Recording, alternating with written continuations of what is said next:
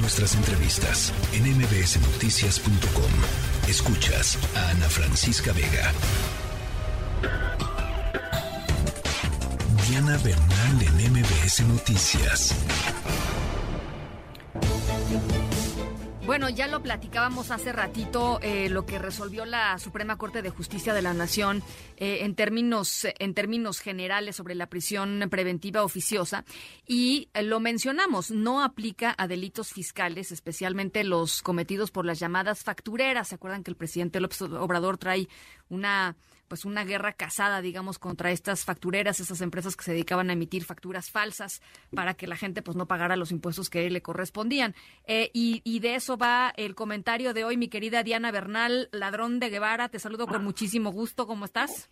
Hola, mi querida Ana Francisca. Pues con el gusto de hablar de un tema que además me toca muy de cerca porque yo todavía era titular de la Procuraduría de la Defensa del Contribuyente cuando tomó posesión el presidente Andrés Manuel López Obrador y tanto él como muchos de los diputados de aquella legislatura pues tenían la preocupación de que la venta de facturas falsas había subido increíblemente, se había convertido realmente en una industria, en una industria del crimen, y pues esto afectaba a los contribuyentes honorables que no compran facturas ni emiten facturas falsas. Entonces la Prodecon incluso con algunos diputados se dio a la tarea de diseñar una estrategia para poder concluir con este pues, delito. Y finalmente la propuesta de la Procuraduría, que ya no viene al caso comentar, no fue aceptada. Y en lugar de eso se optó por volver delito estos, estas conductas de emitir facturas falsas o recibir facturas falsas, pero lo que se buscó, porque pues delito ya en cierta medida ya era, aunque no estaba exactamente tipificado, lo que se buscó es que tuvieran prisión preventiva oficiosa. Sin embargo, como decía muy bien pues el investigador del CIDE, solo los delitos que están contenidos en el artículo 19 de la Constitución puedan ameritar esta prisión preventiva de oficio.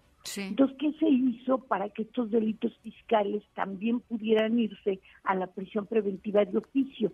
Se dijo que eran delincuencia organizada de emisión de comprobantes o de facturas por operaciones inexistentes y que afectaban a la seguridad nacional. Entonces, con esto, si alguna persona o algún grupo de personas era detenido por vender eh, facturas o por eh, comerciar con facturas, pues automáticamente tenía que estar en la prisión, porque la prisión preventiva, como ya sabemos, puede ser o a discreción del juez, lo cual es la regla, o bien de oficio, porque así lo señale la Constitución. Entonces esto pues lo que hizo fue que la Comisión Nacional de Derechos Humanos de aquel entonces y los grupos parlamentarios de oposición promovieran esta acción de inconstitucionalidad que hoy resuelven los ministros y por lo que toca el tema que a mí me ocupa, mi querida Ana Francisca, creo que la decisión es muy correcta.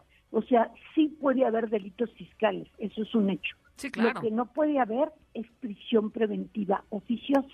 Ah, he oído algunos comentaristas que dicen, ah, pero esto es dejar en la impunidad a los factureros que son terribles. No, porque el juez puede decretarla discrecionalmente si lo solicita y lo prueba el Ministerio Público, pero que a rajatabla por cometer ya fuera la emisión de comprobantes fiscales, una defraudación fiscal de más de 8.7 millones o un contrabando, ya procede automáticamente la prisión preventiva oficiosa que viola la presunción de inocencia. Y en este caso pues en perjuicio de contribuyentes, yo la verdad pues sí felicito a los nueve ministros que anularon esta norma pese a pues a que el presidente Andrés Manuel López Obrador pues sí los amenazó con la condenación condon, condenación eterna, perdón, con la condenación eterna, porque eh, también es entendible cuando él llegó a la presidencia este fue un problema que le fue planteado pues por muchos interlocutores que estaban sufriendo con esta proliferación de venta de facturas falsas.